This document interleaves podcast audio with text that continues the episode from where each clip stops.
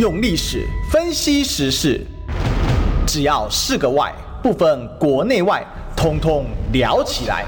我是主持人李义修，历史哥。周一至周五早上十一点至十二点，请收听《历史一奇秀》。欢迎回来，这里是《历史一奇秀》的现场啊！我们今天周四的节目，我是主持人历史哥李修。我们今天现场大来宾是我们国际事务专家谢文吉大使。历史哥好，各位朋友大家好。好，今天要请大使来这个聊一下什么呢？因为最近我们赖副总统到美国去过境了，嗯、然后再到巴拉圭啊。嗯，那这个当然他今天有很多的事情啊。哈，我今天标题为什么下这个躺平的赖呃出访躺平的赖清德？嗯，因为这看起来这一场出访哦，赖清德心情非常的好。嗯，然后呢，这个整个出访的这个过程呢，呃，好像出访前有一个蓬勃的访问嘛，嗯，好，那这个访问里面其实也聊了蛮多的，昨天也跟张亚中老师聊了，主要是针对在台独，呃，就是他意识形态啊这个论述内容的讨论啊。那今天我们比较专注在这个外交国际事务上的一个探讨啊。嗯，那第一点先来请教谢大使，就是说为什么赖清德在出访前要接受这个彭博的访问？这个访问好像也不是近期的访问哦。他是最近才把它放出来，那我看他是这个就是一对一的专访啊，蛮慎重的感觉啊。那彭博还做了这个封面哦，下面还据说还有玄机在啊，怀怀疑说这个人能维持和平吗？哎，是不是请 大使来帮我分析一下，这次赖清德出访前接受这个彭博访问，然后在这个中间放出来的意涵在哪里？这个访问不是放，不是为台湾选民接受的访问呐，嗯嗯，是替美国爸爸做的访问呐，是。基本上就是向美国交心哦，向美国交心。美国最担心的是他去解这个雷了，就是这样。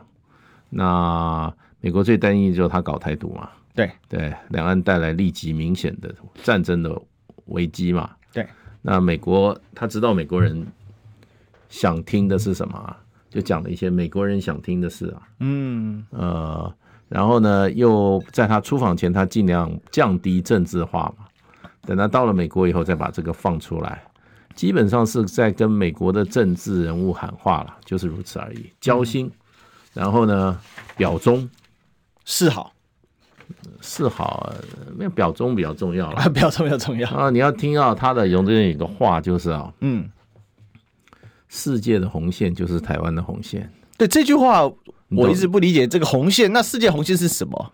就是美国的红线。啊，美国的红线就是台湾的红线，对，它核心就只有这句话，嗯、其他、啊、因为世界是美国的嘛，他的眼睛是世界，宇宙都是美国的，在他的眼里面，美国就是他的宇宙，对对对对，所以这个是可悲啦。我觉得台湾这么多年来啊，尤其这个民主运动的人哈，还没有搞掌握是以民为主啊，嗯哼，他是以美为主啊，所以这种这种交心方式啊。在某种程度上，就是啊，卖国的好料了，卖国的好料。嗯，对。所以这这，所以这一场专访完全是给美国人。但是美国人现在到底对赖清德有什么疑虑呢？因为我们假设从民调来看的话，赖清德已经躺平很久了啊、呃。就是当然，这躺平有多层意义了哈。一个是他现在我这里形容说他躺在上铺啊，就是说，因为现在所谓的在野三雄嘛，就是这侯锅跟这个柯哦，现在是搅成一团。那这个赖清德感觉一直都在三十五趴，这是一种躺平。另外也是他们一个长期也不会变化，就是始终的三十五趴。这在过去的选举史也很少看到这种状况，就是好像做什么努力都没有用，但也不会变化，也没增加。但是他是靠着分裂底层系统下来就不错了，怎么上去呢？上不去的啦。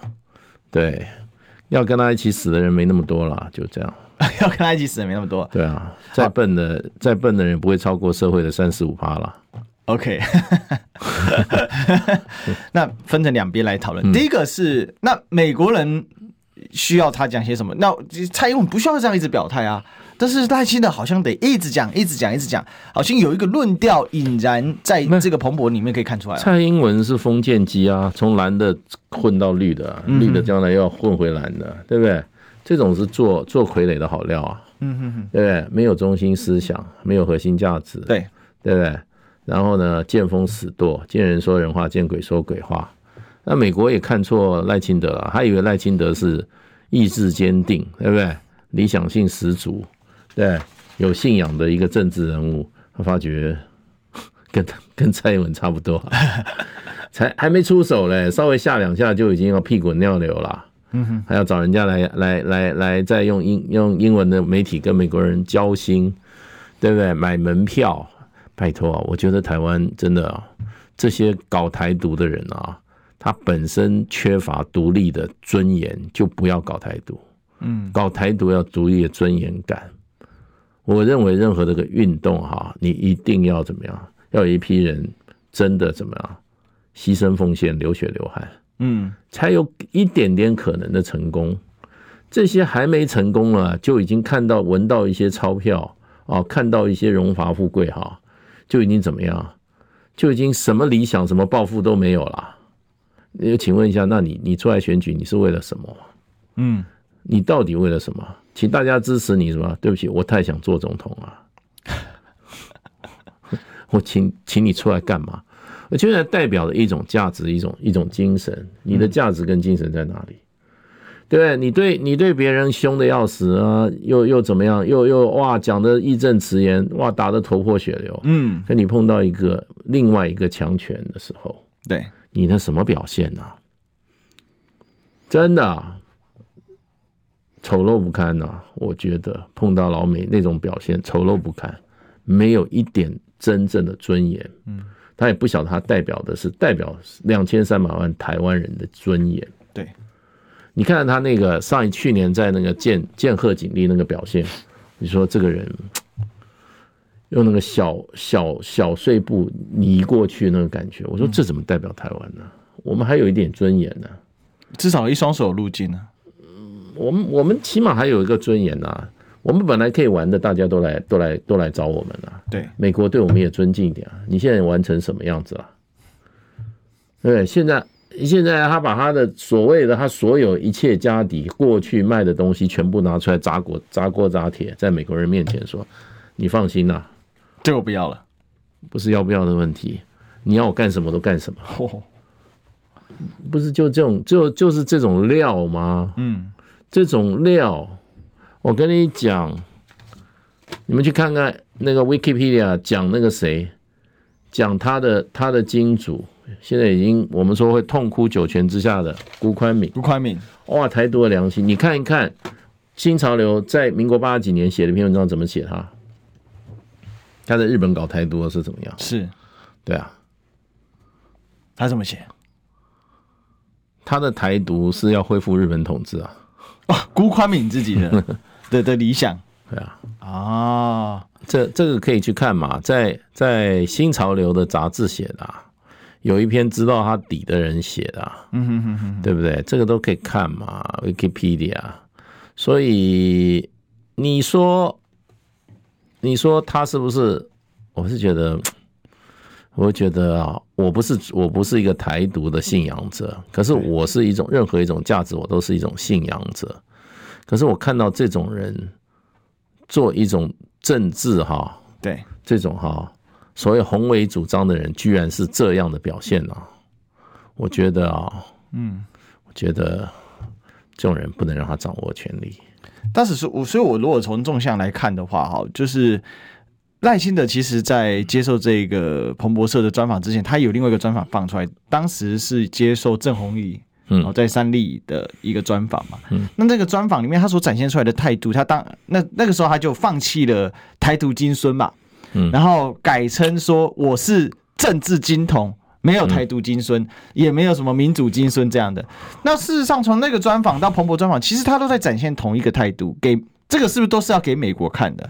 他现在就是因为台湾人不会相信他，他现他现在跟台独是这个。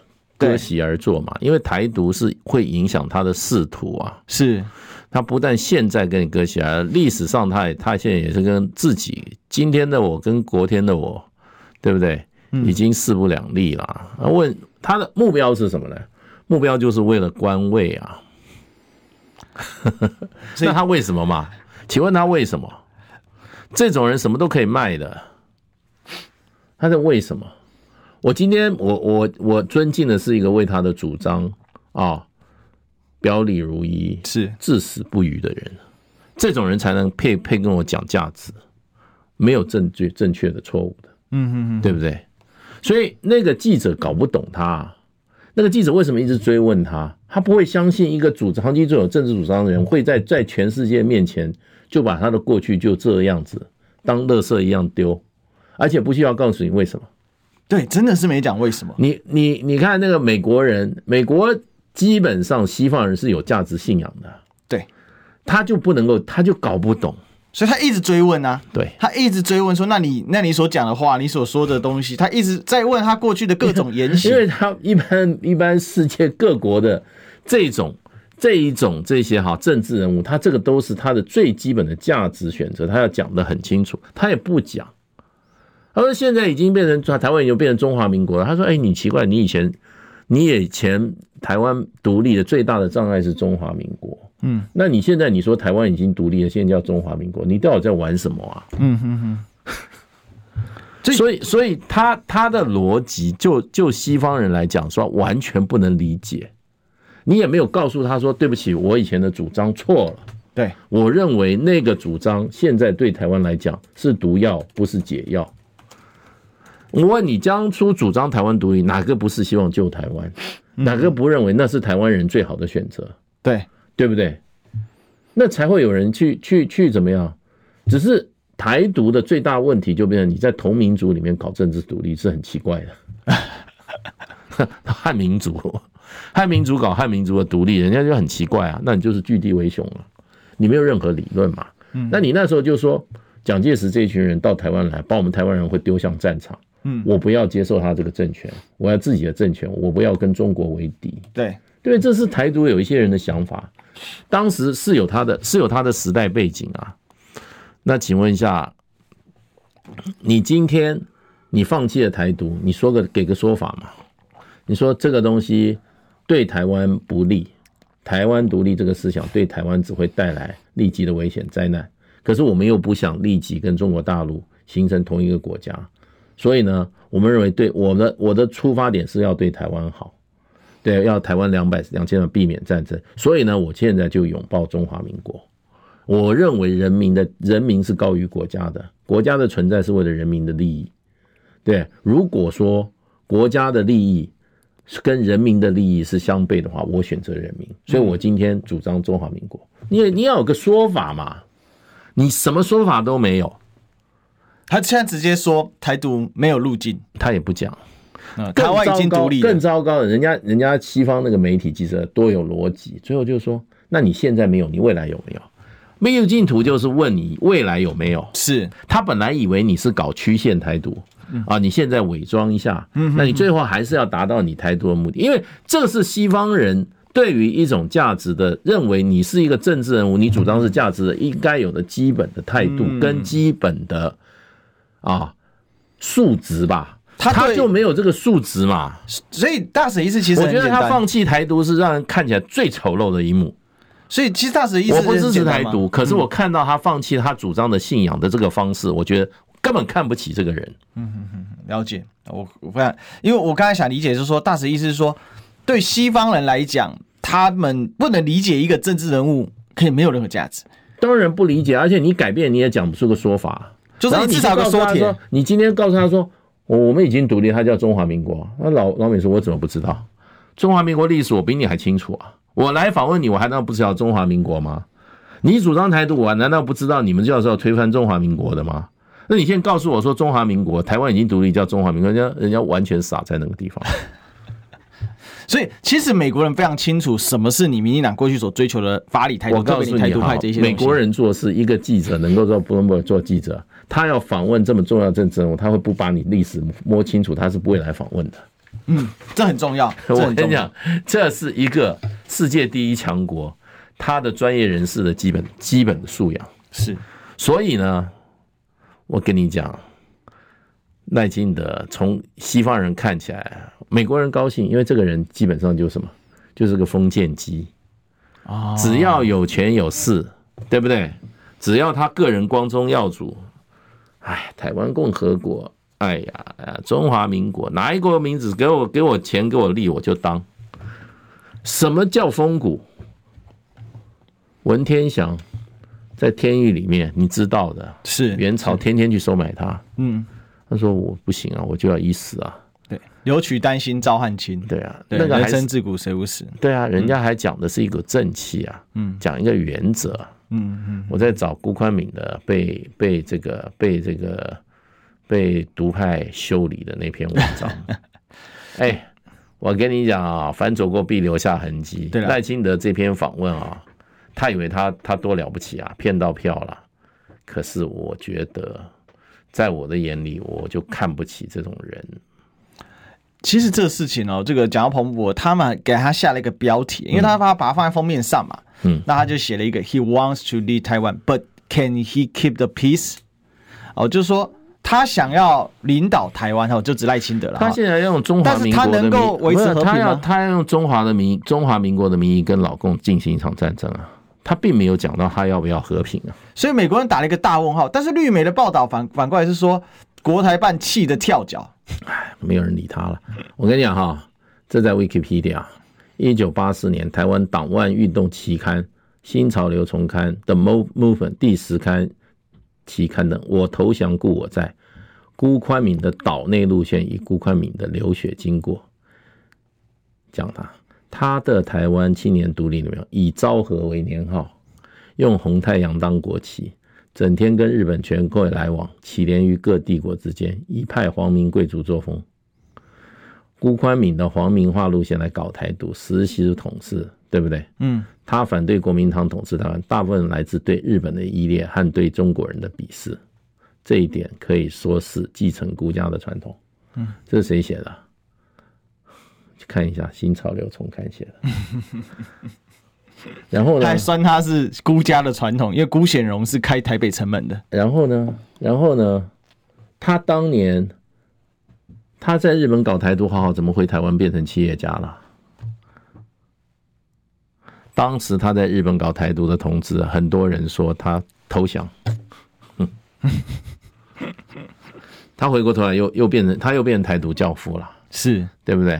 是，他儿子变成台独教父啊！他靠他的那些、那些、那些钱，嗯，对不对？就培养了像像赖清德这些。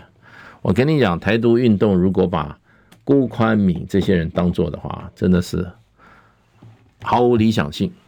台独教父的目标是昭和时代，对啊，日本旗啊。嗯，那这这这不是我讲的，这不是我讲，这是在 Wiki 啊，是公开的啊。我也那错的话，那 Wiki 讲错了。可是却却有这篇文章在啊，嗯，那问题就变成你今天你去你，而且我觉得最最可悲就是对美国人这种表态，对，你也太太高估美国人了。但是被彭博社打了一个巴掌啊，没有错啊，人家看不起你嘛。对，他彭博社给他下的标准，美国人基本上就告诉你说，你搞独立，不管你是用台湾独立还是中华民国独立，你都没有办法 keep peace。对。你只要说中华民国、中华民国人民共和国互不隶属，跟主张台湾独立是一样的。盖清德就是要告诉别人这样，如此而已。可是他不晓得，在西方人来讲，一种招牌就是一种精神，它不是可以随便换招牌的。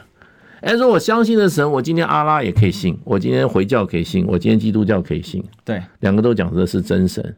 人家是不允许的，不能不能不能，完全不能允许。人家会用生命来来来来捍卫他的价值的，哪有他这样子啊？哪请问哪有这样子的政治人物？哪一个国家哪个社会能够这样容许他这样子如此之好，如此的好，叫羞辱自己的政治主张？嗯，羞辱自己的政治主张，哈，这个大使一语道破。我我是基本上我。对台独的坚决，我很多朋友是坚决主张台独的。嗯，我尊重他，我认为他只要讲出一个道理，对，他是为了台湾人民、台湾这个土地，他得出来结论是这个，我尊重他。我不同意他，可是我尊重他，对不对？大家都是爱台湾这块土地的，对不对？也要在这块土地，希望这块土地得到最好的什么发展跟一个生存环境。我们看到台湾。国民所得增加十块钱，我们都很高兴。嗯，我们看到台湾远离战争，即使是一公分，我们也很高兴，对不对？那这是我们的我们的目标是吧？这我们信仰着。那你用什么方法手段来达成？你用台独来达成？对不起，你们的台独就是以前一开始这些人，基本上我认为基本上达不到目标，嗯，从头到尾达不到目标，而且呢，也没有办法掀起怎么样台不能制造台湾的团结，为什么？因为你根本是同民族，你在搞那个讲不讲不清楚了。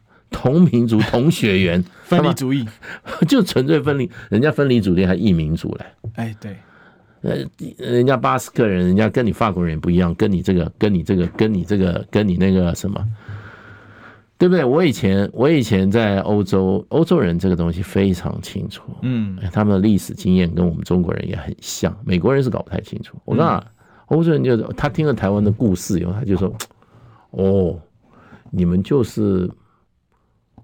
这种就是说啊，战乱太久了，战到最后为了生存，根本就忘记你最时当时的初衷是为什么了。嗯，你现在主张跟你，你忘记你当时那个时空条件，跟你那时理想是什么，打了一场混战，对不对？可是我要讲的是什么？就是我提醒我们国民党的同志们，嗯，中华民国现在人家来抢啊，你当做碧玺丢出去的。现在赖清德回来抢了，人家发现中华民国的价值啊！你们这些国民党，中华民国的啊真正传人，你们把国民党当做碧玺啊，把中国当做碧玺啊！有没有搞清楚状况啊？人家赖清德回过头来抢你家，抢你家的什么祖宗牌位啊？台独都来抢中华民国的祖宗牌位，结果呢？请问一下，国民党是中华民国？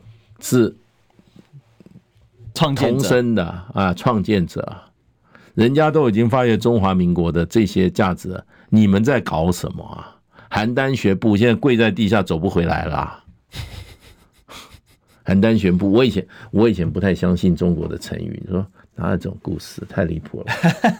对，邯郸学步，邯郸国觉得那个国家的走路很好。邯郸是赵国手，这故事我补充一下。这个这个故事你可以讲。对对，就邯郸学步，就是说当时这个赵国的首都邯郸哦，好、嗯，当这个走路呢都熊熊有风啊。嗯嗯。那就有人呢，就到了这个邯郸，然后觉得哇，这个走路的方法啊，漂亮漂亮，我就去学学学邯郸人走路，不要显得我是个乡巴佬。对，帅。因为邯郸这个，因为大家知道这个战。东方六国哈，赵国哈，这是最强的。嗯，哦，在这个战国中后期，所以呢，位为这个天下之中心之一啊。然后就是学学了半天呢，结果当他回乡的时候，发发现学邯郸人也学不会，自己家乡走路也不会，最后呢，怎么走路都忘了，只好用爬的，就叫邯郸学步。对啊。所以你说你会觉得蛮奇怪，怎么只有用爬的，走路都不会走？我跟你讲，现在就有一个邯郸学步的例子啊，现在就有一个邯郸学步的例子。所以我每次回过头来，我看到我看到一些人生历练，看到一些现象，我发觉哇，我们中国老祖宗真是有智慧，邯郸学步就有这个回。然后我以前不相信以一当十，以一当百，我在这个在这个团体里工作以后啊。我真的发觉，嗯哼，有的人就是可以以一当十，以一当百，是，而且还有以一当千，对，所以我觉得中国的成语哈，还有这种典故哈，真的都是智慧结晶，它是真真实实在现实的社会里面有它的有它的这个存在的，嗯，所以我现在就讲那个邯郸学步的那个哈，你现在发觉你你就变成就说。中华民国现在赖清德好，脸不红气不喘的，把你这个什么，把你这个宝贝把你抢走。是啊，其实讲到这里，就说赖清德这个大转向，嗯，然后他是有一个铺陈过程的，嗯，但我认为就是说，当然第一个他想要往。国内的中间靠嘛，嗯，可是其实台湾人不太相信啊。从民调来看，台湾根本不相信，因为逻逻辑上，因为当年蔡英文往中间修的时候，事实上他甚至还把还一度一度还把自己用绿一点哈，因为他不够绿。但不管怎样，他最后是有抢掉中间票的，所以他在两次选举里面，他在中间选民当中他是占有优势，这也是他获胜的一个关键。但赖清德想效法蔡英文，真的可以吗？我们不知道。但是我们广告不用效法啊，现在就进去。想健康怎么这么难？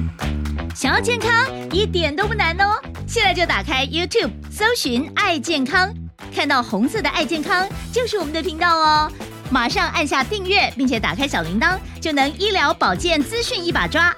想要健康生活，真的一点都不难，还等什么呢？爱健康的你，现在就打开 YouTube 订阅“爱健康”，用历史分析国内外，只要是个“外”，统统聊起来。我是主持人李易修，历史哥，请收听《历史易起 SHOW》。知道他们这一点了了不起的。嗯，欢迎回来，这里是历史一起 SHOW 的现场，我是主持人历史哥李修。我们继续追寻历史，追求真相。我们今天现场大来宾是我们国际事务专家、金文吉大使。历史哥好，各位朋友大家好。我觉得西方人呢、哦，刚刚讲啊，最最了不起的一点呢、哦，就发觉一个很，他发现他他他怎么样？他用法律来制定了一个原则，对，叫程序正义。程序正义是什么？你不要天天跟我讲目标正确还是反对，嗯，程序本身就代表正义。你用不正当的手段，你当你只要手段不正当，就没有什么最后目标的正义或与否。嗯、这个是了不起人类的发明。我跟你讲，就这一个发明，让他的文明哈往前跑了两千年。什么叫程序正义？是中国中国中国的文化里面就没有。这也就是后来为什么社会发展有这么大的差距。嗯，西方人讲程序手段很重要。对，你今天差，你今天赖清德，你用什么手段来夺取这个大位？你在消费支持你所有的过去有理想还接受你的意识形态的那一批人，你把他们通通卖掉，用这个方法来获取。你所谓说，嗯，我当我当这个我当总统啊，就代表台湾人出头天，就台湾人就是哈，台湾独立了啊，台湾独立了。我的目标是台湾独立，所以我这个手段可以。对不起，西方的价值，他们历史经验告诉我，这种都是骗子。程序一定要正义，你不能用欺骗的手段，你不能用越权的手段，你不能用什么什么手段。他都非常注重你的手段，这一点我觉得，就人类社会从社会进步来啊，我是很我是很佩服这一点的，我打心里佩服西方人的程序正义。所以你看他的法律，你看他的整个法律，刑法这么厚，对，刑事诉讼法这么厚，刑事诉讼比刑法还厚，刑事诉讼是这样，就讲程序正义啊，嗯嗯嗯嗯，民法这么厚。民事诉讼这么厚，所以中国人为了达到目标很了不起啊！讲的过啊，最后下面死了吗？两亿人，嗯，不择手段，最后死了一大堆人，两亿人，然后代价奇高，最后可是大家还觉得这这值得？对不起，西方人说这个不值得，我们要节制手段。这个这个就是我认为，就是从大家都是地球人啊，不同的文明哈，这一点我认为西方人在这个社会的进步里，人类社会的进步里面啊，这一步跨的真大。那从这样来讲的话，赖清德不就自己，那不就跟蔡英文说的那句话一样？嗯，蔡赖清德读中国书，嗯，读中国书长大，他就是不承认自己是中国人啊。我跟你讲，台独是不不。不做中国人，并不是不是中国人。哎，这是关键。我跟你讲啊，人家社会上认定你是哪里人，那是由你的血缘跟你的 DNA 决定的，那两个都客观存在，不是随主观意志改变的。你要当谁？你说现在说自己是美国人也可以啊。美国人，美国人今天他的国籍是 America，可是对不起，他是他可以说我是我我我的血液是 German。我是 Asian American，对，我是 Afro American，对不对？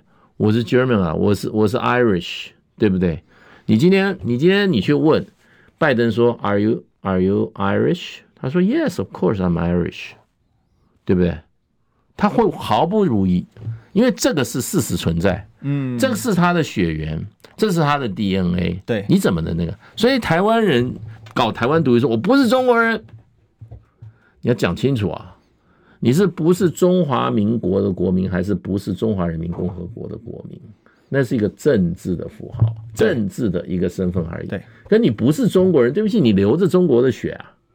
你的 DNA 全部都是中国，那其实就我就我就给他搞搞混到这种这么这么这么奇怪的一个程度，你知道？所以台独这个都不厘清，他哪能够去成功？从来就没有在台湾造成怎么讲普遍性的拥戴跟那个啊。另外一方面就是一部分人，可是我认为，因为我我我研究过台独很很多年了，嗯，我觉得有些人是有他的理想主义，是对不对？那他比如说李登辉讲的，你们都是外来政权，这也这也错了，嗯，那台湾人的主体。都是那个时候外来政权来了，你把你把自己祖先搞成外来政权。清朝在台湾有效统治两千两百二十几年啊，要不然真正的台湾人，我们都不要不要不要假装了，是我们原住民朋友啊，原住民朋友啊，嗯，那才有资格讲是台湾人。如果照现台独的理论者来讲的话，对对，你们都是外来者啊，包括你主张台独啊，你冒充台湾人的，对对。所以，所以，所以，我觉得台独有很多问题啊。不过，最大问题就是说，它不会成功。然后，一定要用你要独立建国，我不管你什么理论建，你什么理想，可是你是不敢付代价的，而且大部分人也不会跟你去付那个代价的。所以，就是一场空，竹篮打水，浪费时间，然后呢，阻碍自己的进步发展，对不对？那问题就是说，他很会煽情啊。那运运用的什么？运用的是族群意识啊。嗯，对不对？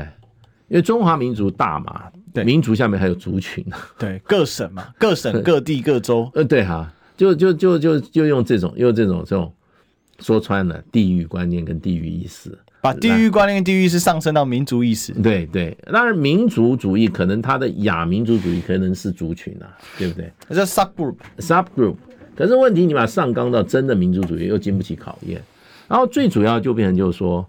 你一从开始就要需要想想要别人来以付于别人来达成自己目标，就不会成功嘛。我们今天讲顾宽敏，这些人都躲在日本日本的帝国主义余孽之下，嗯，对，所以昭和为昭和为国号，红日太阳为国旗，对不对？然后被被新潮流指出来，他说你只是从一个一个认为对你无法达成你目标的已负者换一个已负者而已啊。他们当时信仰的是大日本帝国啊，对，后来不行就换到大美国帝国啊，对。那你今天赖清德，你去跟美跟美国交什么心？你你你的位置都想要靠美国人给你，这哪有独立的精神啊？这哪有独立的灵魂啊？嗯，独立的灵魂是谁来了我的土地的话，都是以我为主啊。我今天在我自己土地上，在我自己的朋人民之上，我选主，我选，我干嘛要去跟你交心？这个很多国家是不会做的，包括一些东南亚小国都不会做。嗯，只有很奇怪，在台湾，我不知道是什么歪风，把自己的正统性建立在美国的人的认可之上，因为政治就是一个合法正统啊。对，你今天把自己合法正统性要建立在，而且这边一群人也认为美国人支持你才会弄，所以我觉得我这一点我是非常非常，我觉得非常痛心啊。对，身为一个台湾人，我觉得很痛心。嗯，对，我觉得我们怎么会这样缺乏自尊跟自信呢？对不对？对不对？我我为什么佩服蒋介石？蒋介石他一定会告诉你说，对不对？勿视敌之不来，事无有以事无有以待之。他讲的都是这些啊，对不对？然后呢，靠自己，不要靠别人。对，嗯，戴金德这种人。他的行为，你相信吗？他他他从他现在还没选，就跑到美国去跟人家把他的根底 全交了，弃如敝屣，拿一个拿一个钉锤在人家美国人全部敲成碎片，难看的、啊。其实我觉得这可悲啊！对我我我我觉得大使讲这个有有道理在，为什么？因为真没想到当。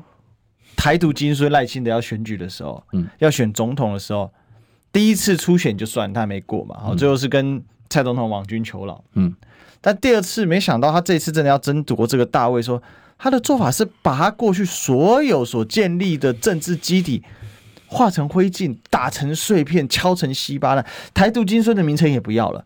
人家问你是台独金孙，他接受郑红仪的专访的时候，我是家里的小孩子，我怎么会是金孙？人家问的你是台独金孙，不是赖家金孙，好吗，大哥？怎么会用这种话术呢？我我不理解。我告诉你啦，那他们这基本上就是利益团体，他不是政治团体。嗯，民进党这批人从头到尾就是利益团体，而且更利益团体化。政治团体是要理想跟政治主张的，是啊，要有立场的。利益团体是什么啊？让他做，因为我跟他关系不错。嗯，他上去以后啊，我这个好处也有，那个好处也有，那个好处啊。那另外那一群跟我无关啊，我跟他一点关系都没有，我不支持，因为我跟他关系深。对，这就是利益团体啊。嗯哼哼，对不对？上去以后用什么？用利益绑啊，用利益绑啊，就这样啊。那这个不是政治团体，政治团体是什么？一旗一举，八方响应，大家是来怎么样？来牺牲的，嗯，不是来怎么样？不是来，不是来掠夺的。蔡英文现在已经把民进党搞成一个掠夺团体，对。赖清德更告诉他，我们就是一群利益团体。我上来，大家吃香喝辣，对，我也没没没什么主张了。台独他最后一颗一颗稻草，价值的稻草，他讲那个民主，你相信吗？对，我上次在另外一节我讲了一种，我说啊，他民主冒台货就是民主进步党，为什么？嗯，这一批人我认识，这些主张民主的，他根本从自己的。人际关系到家庭关系到最后社会关系，他就是一个不民主的人。对，对，对，歧视女性啊，然后呢霸道，然后呢这个这个这个充满了种族意识、族群意识，很威权，非常威权。他讲什么民主？他现在变民主斗士啊！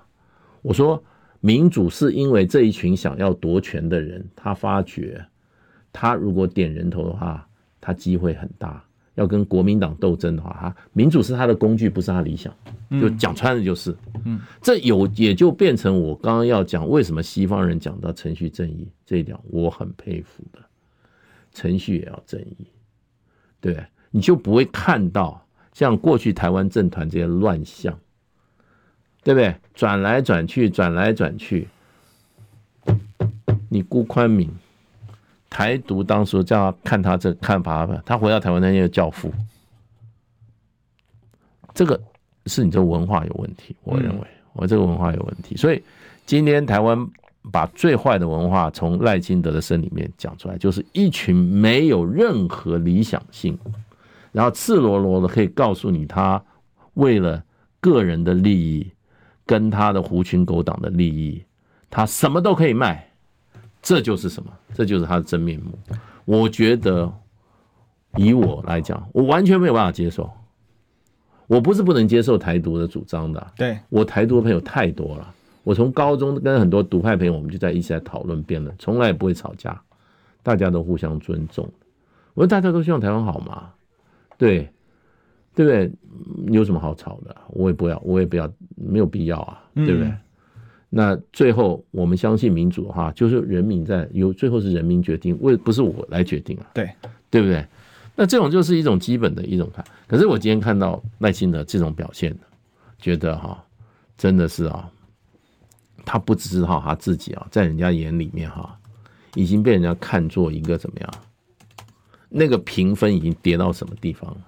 对。可是问题就是说，就西方人来讲的话。他就希望你这种低分、低低智能的人出来做领袖哈，并不表示人家会不支持他。对，因为美西方人他很清楚他的目的啊。对，他跟你玩了半天，他要控制你啊，他只是看你好不好掌控而已啊。嗯嗯嗯嗯，看你够不够笨呐？对，弱点在哪里啊？他不会搞一个真正很行的人啊，搞很行的人，那第一个革命就是西方西方人的 dominance。西方国家对你的掌控，他就不会忍受，很行的，先把你搞掉了。对，他就把你搞掉了。是啊，所以蒋介石老美从头到尾要把他干掉，因为蒋介石他有他的立场跟他信仰。对，所以这种人要先切掉，切掉才好做事。老老蒋硬啊，你切不掉他，嗯哼哼，对不对？老蒋在台湾也被暗杀好几次啊。当年差一点点哦，有人去揭秘嘛，哈，嗯。那这个不过呢，有一个东西呢，啊，已经差很多了，是吧？广告时间差很多，我先进广告。我关心国事、家事、天下事，但更关心健康事。我是赵少康，推荐每天中午十二点在中广流行网新闻网联播的《听医生的话》。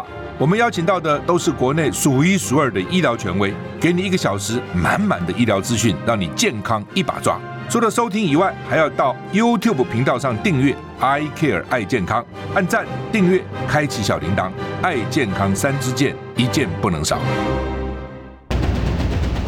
用历史分析国内外，只要是个“外”，统统聊起来。我是主持人李易修，历史哥。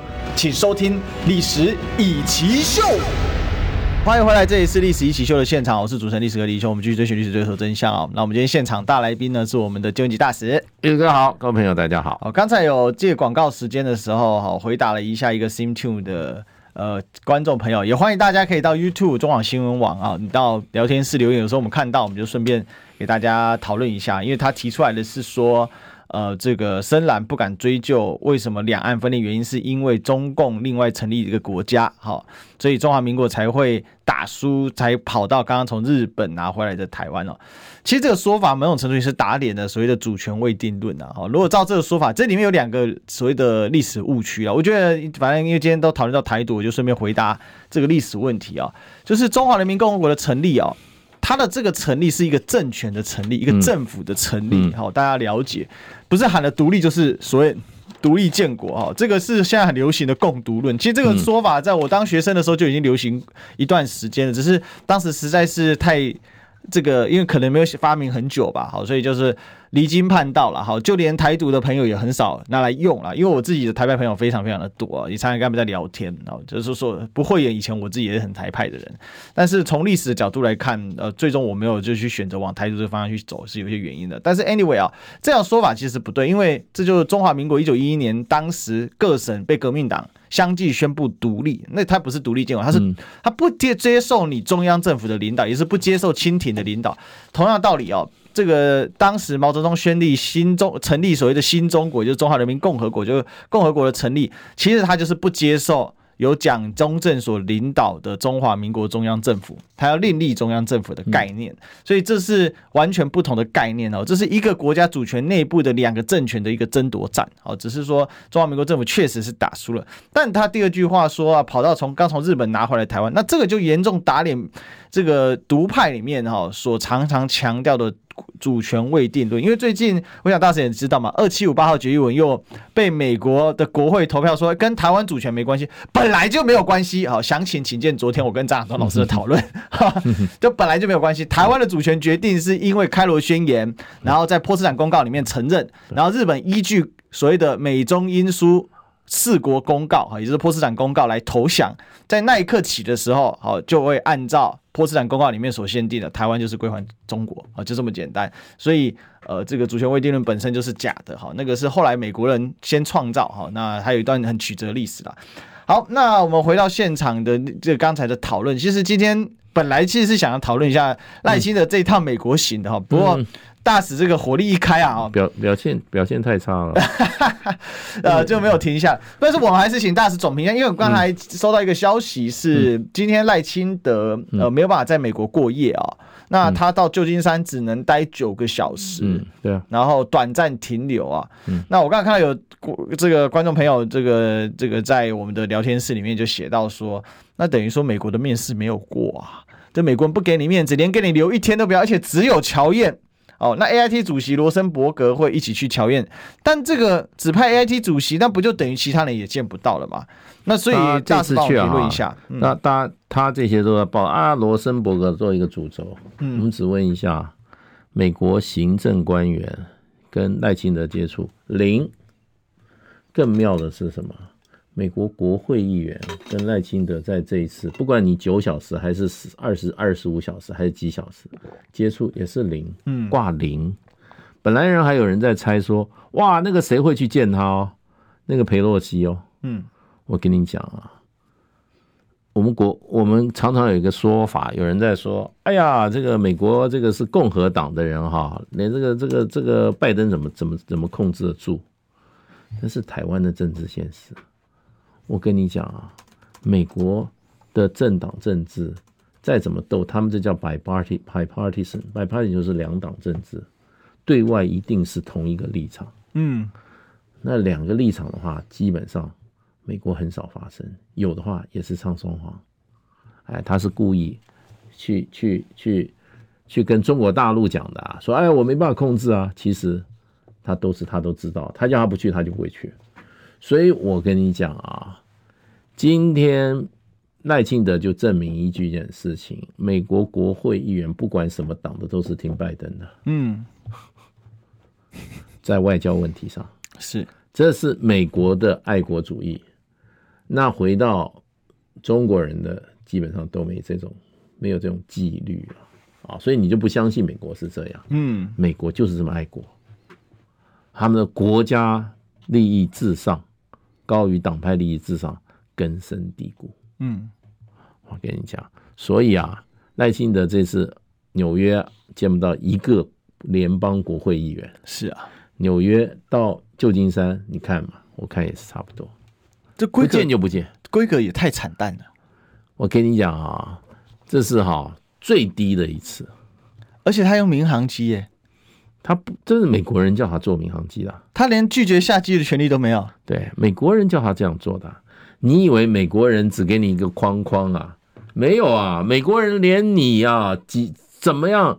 你是我怎么样啊？是谁先上飞机，谁先下飞机，通通跟你讲细节，讲清清楚楚，不会有一点含混的。嗯，你今天侨胞欢迎，可以站到离他几公分啊？站到哪一条线？